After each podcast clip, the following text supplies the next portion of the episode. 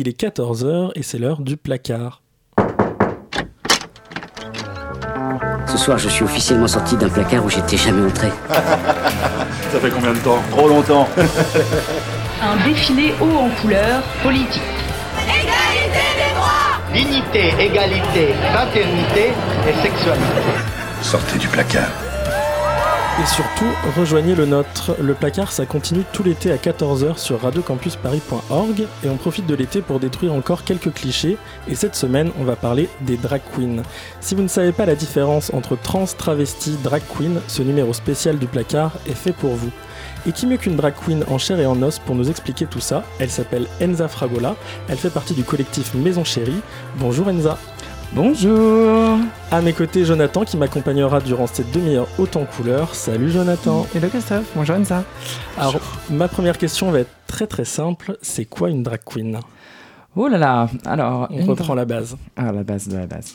Alors, une drag queen, euh, typiquement, on dit que c'est quelqu'un qui performe le genre. En fait, c'est euh, c'est quelqu'un qui va performer euh, les, attributs du genre, peu importe que ce soit des attributs hommes ou femmes, généralement femmes en fait, euh, assignées femmes, on va dire. Et, euh, et voilà, quoi, c'est la nuit, c'est fabuleux. C'est des créatures qui sortent la nuit et qui viennent, euh, qui viennent un peu secouer euh, la notion de genre, en fait, tout simplement.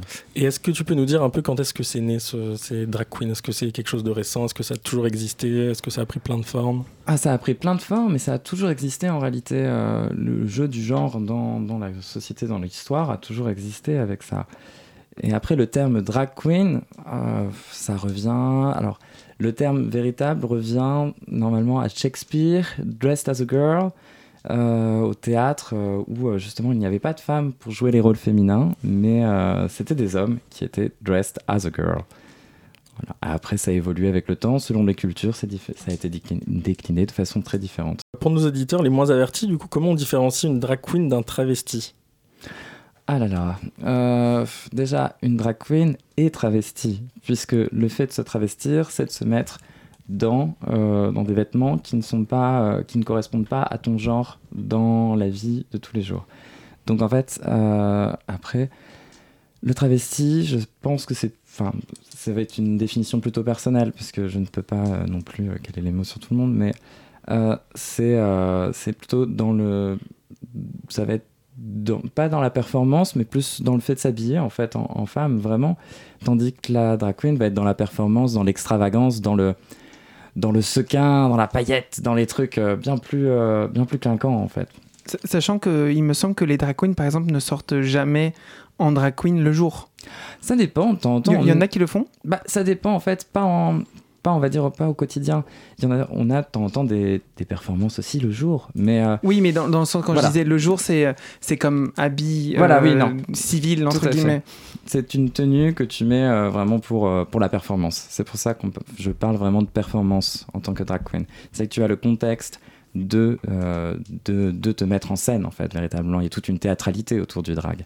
Et euh, donc il y a tout un lexique autour des drag queens, Ah oui. euh, une structuration assez spécifique. Il y a notamment des house, qui sont donc des collectifs comme les Maisons Chéries d'ailleurs, euh, avec une Mother. Et comment comment est-ce que ça s'organise? Est-ce que tu peux nous expliquer un peu, euh, un peu le, ce principe de house? Bah, en fait, euh, le principe de house, c'est que quelque part, on se recrée en fait une famille. Euh, avant même que la house, euh, la maison chérie existe, il y avait déjà une famille qui existait qui s'appelait l'Ugly Cracra Family, Family, qui, euh, qui a été fondée par ma Mother.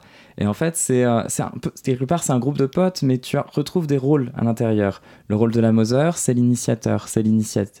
Ça va être la personne qui t'initie au drag, en fait, quelque part, qui va te, qui va te donner des plans pour où aller, quoi faire, comment faire, qui va te, te donner une partie de sa garde-robe, euh, qui va te donner du maquillage, qui va...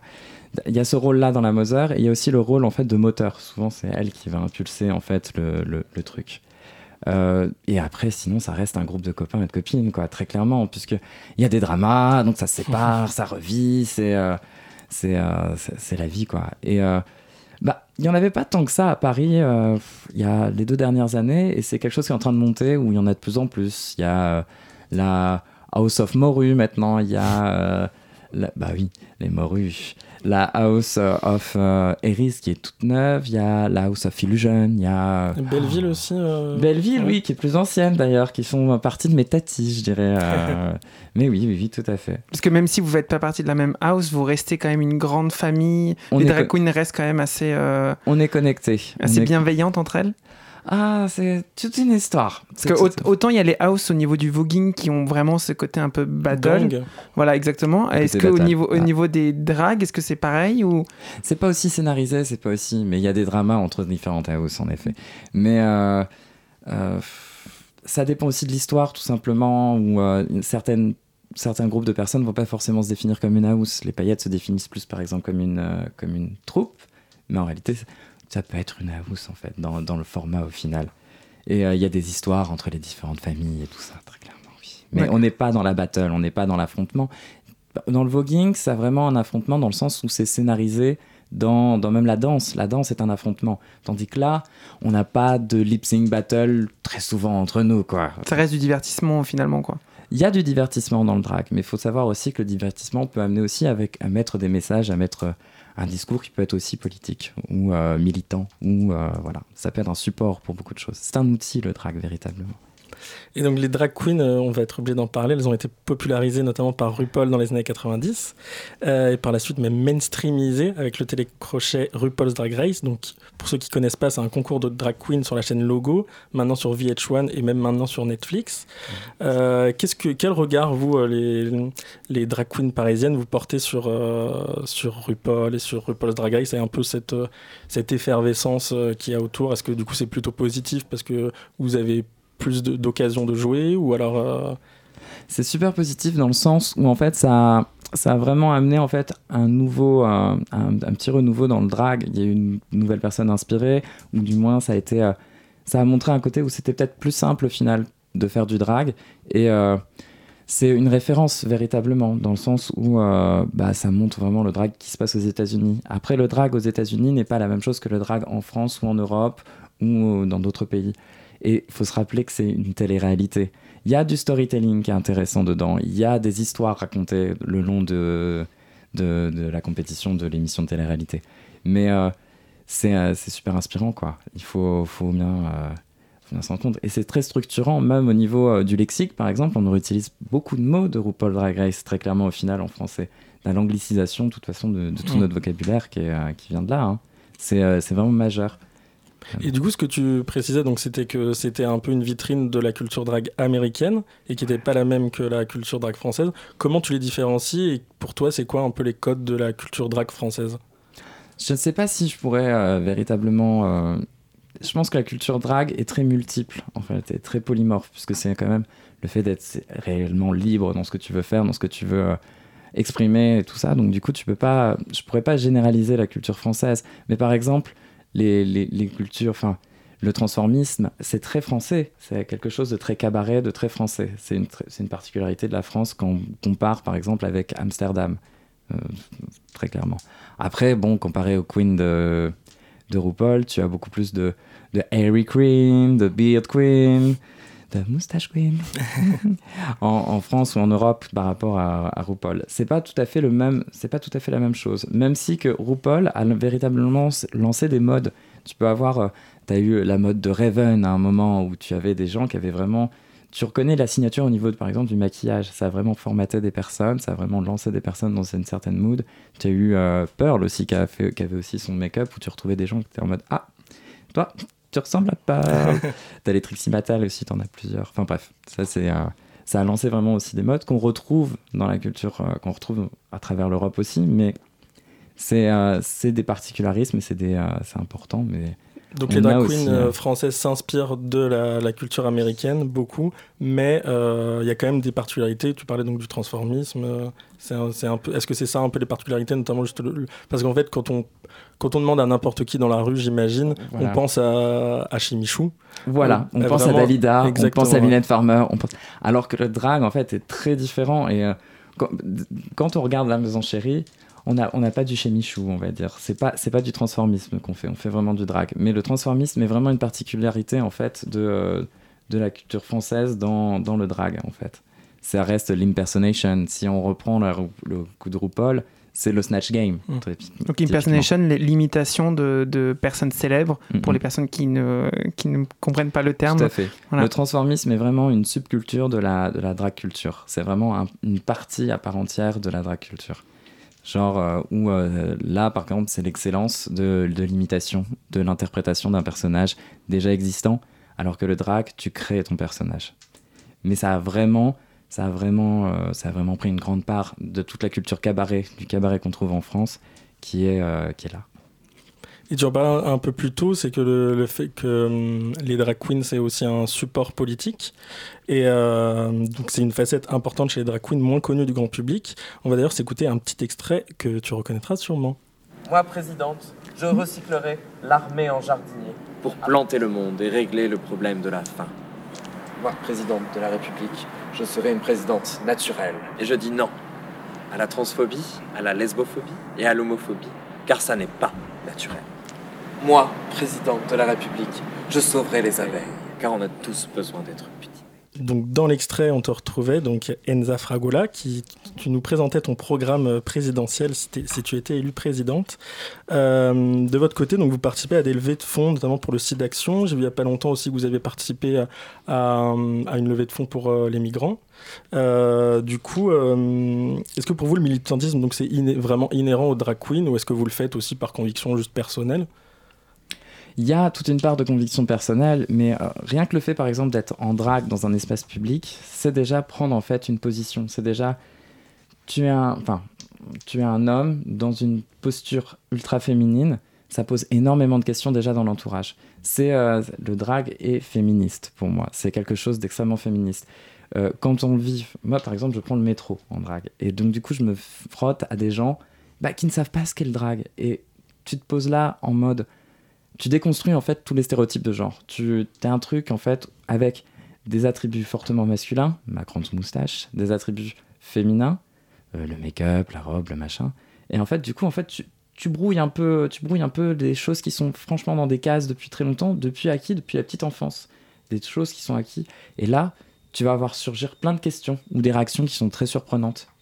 Souvent, c'est des réactions positives ou des interrogations. Mais tu as aussi des moments où, euh, tu sens le, le, truc euh, un peu. Euh, un peu, un peu dangereux. C'est c'est compliqué à Paris de sortir en drague dans le métro? Je dirais pas dangereux, mais il faut être quand même conscient que quand tu sors et que tu te mets. Enfin, quand tu sors dans un espace public qui n'est pas fait pour. qui n'est pas prêt à avoir du drag, bah, que tu peux avoir de temps en temps des, des réactions relativement surprenantes et parfois un peu un peu agressives. Donc il faut être préparé quand même. Il faut être préparé, on va dire, je dis.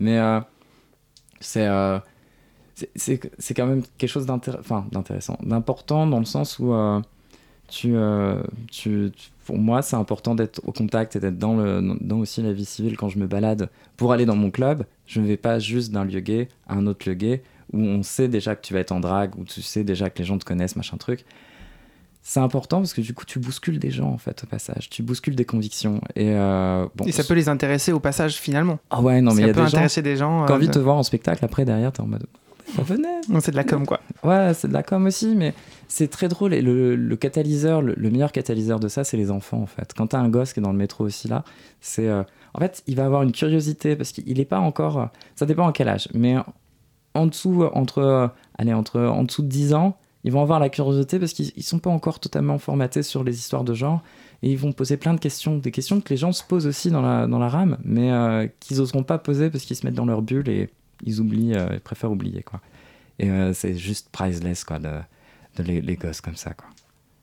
On va continuer cette conversation juste après une petite pause musicale et Qu'est-ce que tu nous proposes, Jonathan eh ben Pour cette pause musicale, je suis remonté loin dans l'histoire des drag queens. Elle est probablement l'une des pionnières les plus connues aux États-Unis et dans le monde. Née en 45 sous le nom de Harris Glenn Milstead, elle est surtout connue à travers les films de, du réalisateur John Waters, actrice mais aussi chanteuse. Je vais bien sûr vous parler de la grande Divine qui, en 85, chantait le titre Walk Like a Man. Et c'est là tout l'aspect subversif d'une drag queen comme Divine, raconter en résumé l'histoire d'un homme dont le père du rabâche de se comme un homme face à une femme qui lui a brisé le cœur, alors que 1. C'est Divine qui chante, donc dans la catégorie remise en question du genre, on se place bien, et que 2. C'est Divine qui finit avec la dite femme à la fin du clip. On écoute donc Walk Like a Man de Divine dans le placard.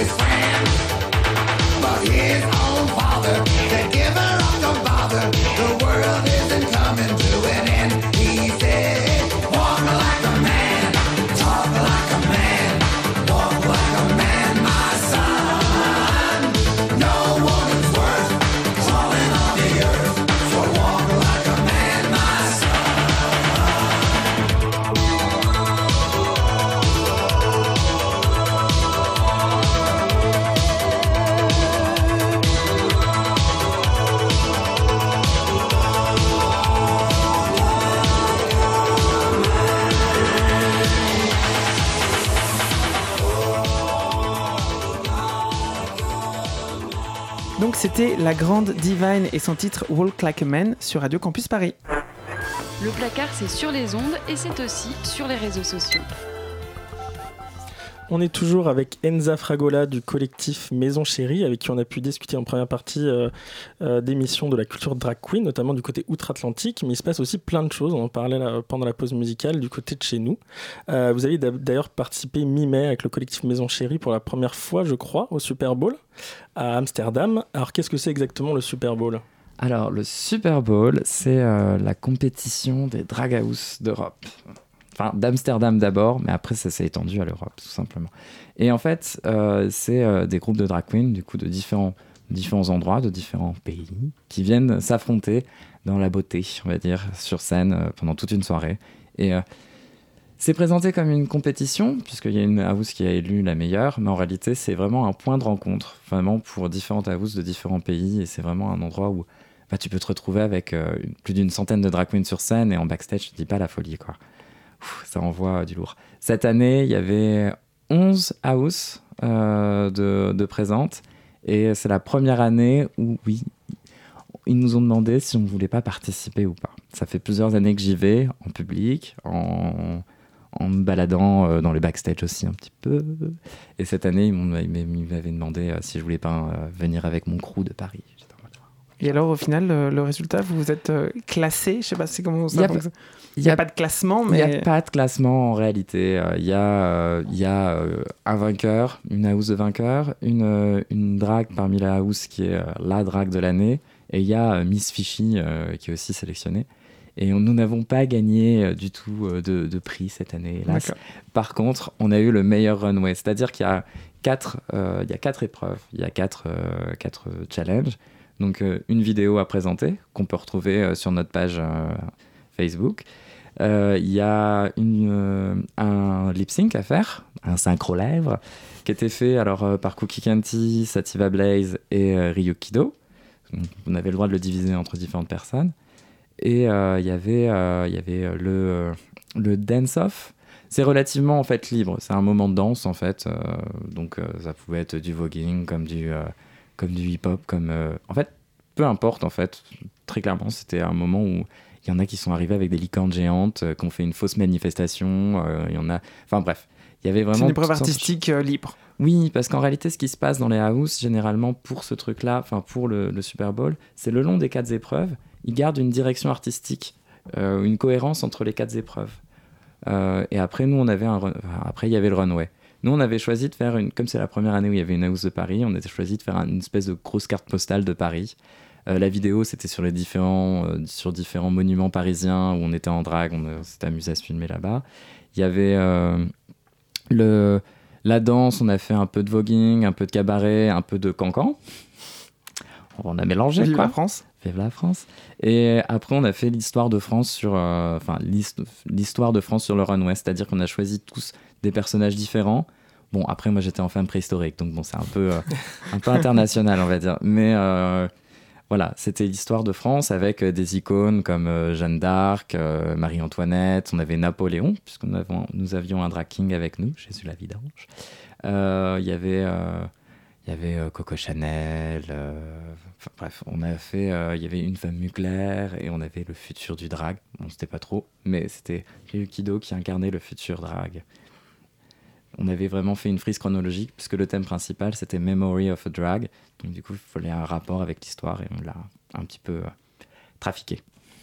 Et donc du coup, pour ceux qui n'ont pas eu la chance d'assister au Super Bowl, ils, ont, ils vous ont peut-être vu à la House of Moda, la Flash Cocotte, mais vous avez mhm. aussi vos propres soirées comme l'Extravaganza. Est-ce que c'est important pour vous d'organiser vos propres soirées? Très important. Euh, c'est-à-dire que par exemple, l'Extra, c'est un cas particulier puisque c'est une scène ouverte. Moi, ça me permet en fait de donner la scène à des gens qui n'ont jamais performé ou qui ont envie de performer, qui ne performent pas souvent, de monter sur scène et d'essayer de montrer ce qu'ils peuvent, ce qu'ils veulent. Et euh, c'est un point d'expression qui est intéressant, pour, même pour moi et même pour... Bah, moi, je connais des copains qui viennent voir, en fait, pour après euh, dire « Ah, c'était bien ce qu'elle a fait, je la bouquais ma soirée après. » Mais c'est important d'avoir un point de liberté pour ça. Et après tu as d'autres soirées qui sont des safe zones, quoi, très clairement. et c'est important aussi qu'on se construise, non pas seulement que par, des, que par les producteurs de soirées qui sont pas forcément très au fait du drag ou qui vont nous demander des choses. Ok, mais euh, bon, c'est pas forcément ce qu'on va faire ou c'est pas forcément vont pas forcément suivre nos, directions, on va dire artistiquement parlant. Et euh, par contre, voilà, se construire nos propres soirées, se construire nos propres, ça permet de construire notre, notre petite communauté, quoi, de construire notre, notre petit nuage artistique, quoi, quelque part. En, plus d'organiser donc ces soirées, donc l'extravaganza par exemple, vous éditez euh, donc Maison Chérie édite le magazine Les Fées du Marais. Euh, déjà, donc c'est le troisième numéro qui est sorti, le dernier. Euh, chaque numéro a une trentaine de pages avec une rubrique astrologie, un dictionary qui explique les termes spécifiques dont on parlait plus tôt, comme les house, les mother, des interviews, des dessins, qui contribuent à ce journal. Alors ça dépend. Généralement, j'essaye, je pioche déjà dans mon crew de drag queen, dans mes copines, j'essaye de les, booster pour que pour qu'elles écrivent et tout ça.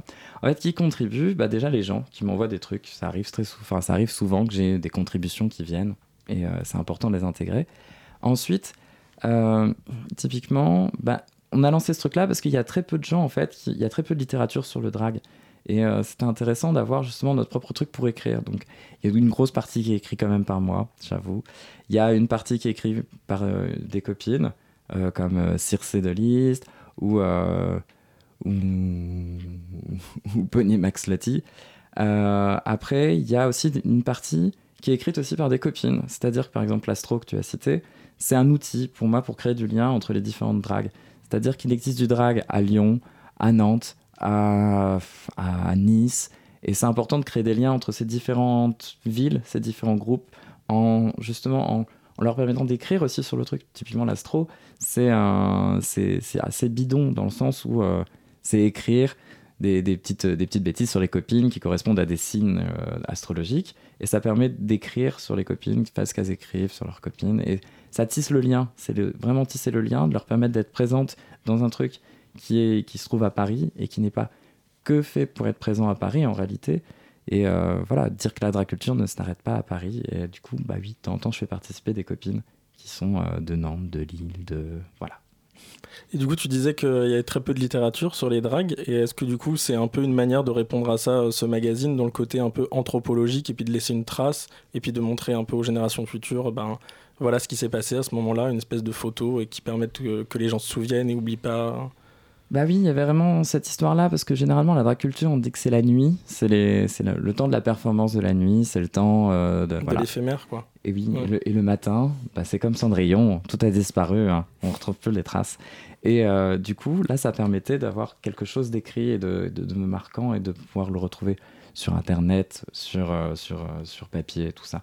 C'était important parce que ça arrive très souvent en fait que des gens veulent nous demander des interviews tout ça, mais ne, ne trouvent pas en fait de quoi se documenter avant de venir nous voir et donc on se retrouve avec temps en temps avec des questions. On est en mode oui, non, peut-être, oui, non, là t'as pas compris en fait ce que tu ce que, ce que tu viens me demander en fait, c'est pas une c'est pas cohérent vis-à-vis de, de ma personne. Enfin bref. Et d'ailleurs, du coup, comment on peut se procurer le magazine si on a envie de, le feuilleter? Ah, ah, Si on a envie de le feuilleter vraiment papier, alors moi je me balade toujours avec ma petite valise dans nos drag shows à droite à gauche, où j'ai un agenda en fait sur la page Facebook, euh, sur la page Facebook du Marais qu'on peut retrouver. Euh, on peut le retrouver euh, en format papier bah, ça dépend en fait, tout simplement. Je le distribue avant, mais je le distribue moins maintenant aujourd'hui. Euh, après, je sais qu'il va être disponible à Metz. Ça dépend en fait euh, au, centre LGBT de Metz. Il y a des temps en fait, comme les maquettes sont disponibles en fait sur web pour pouvoir être imprimées par qui veut. Bah, je sais qu'il y en a eu à Lille à une époque. Je sais qu'il y en a eu à Metz bientôt. On était en train d'en discuter. Et euh, bah à Paris après, il y a à l'extra, tu le trouveras toujours. Euh, après, on avait fait des salons, on, on s'était incrusté au Proud and Load, on s'était incrusté euh, dans, bah, au, intérieur queer, dans des festivals euh, queer, tout simplement. Et après, on le retrouvait aussi à la soirée qui s'appelle Tech Noir de nos copines.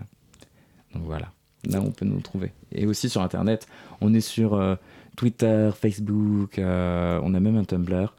Et il y a un Instagram aussi. Ah, c'est le moment de sortir les noms. Alors, qui, si on veut suivre un peu les, les drags parisiennes, qui, qui on doit suivre? Bah, Calypso, ma soeur Calypso Overkill, Cookie, Cookie, euh, Cookie Canty, qui tourne beaucoup en fait en ce moment.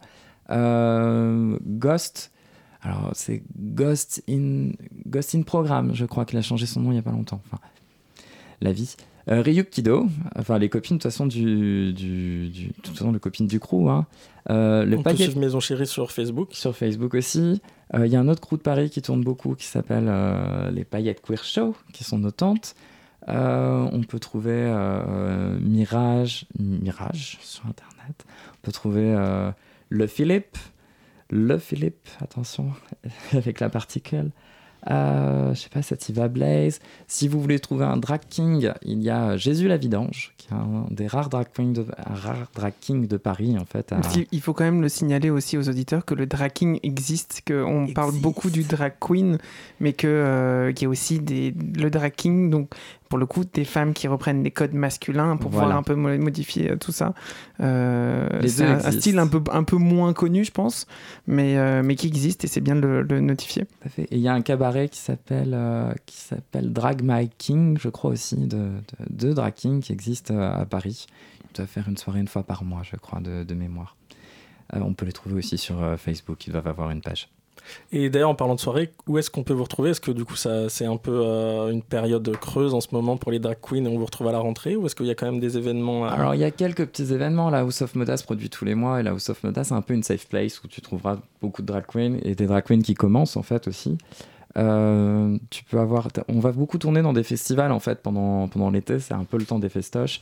Avec, euh, donc, tu as le Milkshake Festival, T'as le Yossisi, c'est le même week-end, c'est le dernier week-end de juillet en fait, où euh, donc le Yossisi est à Berlin et le Milchek est à Amsterdam.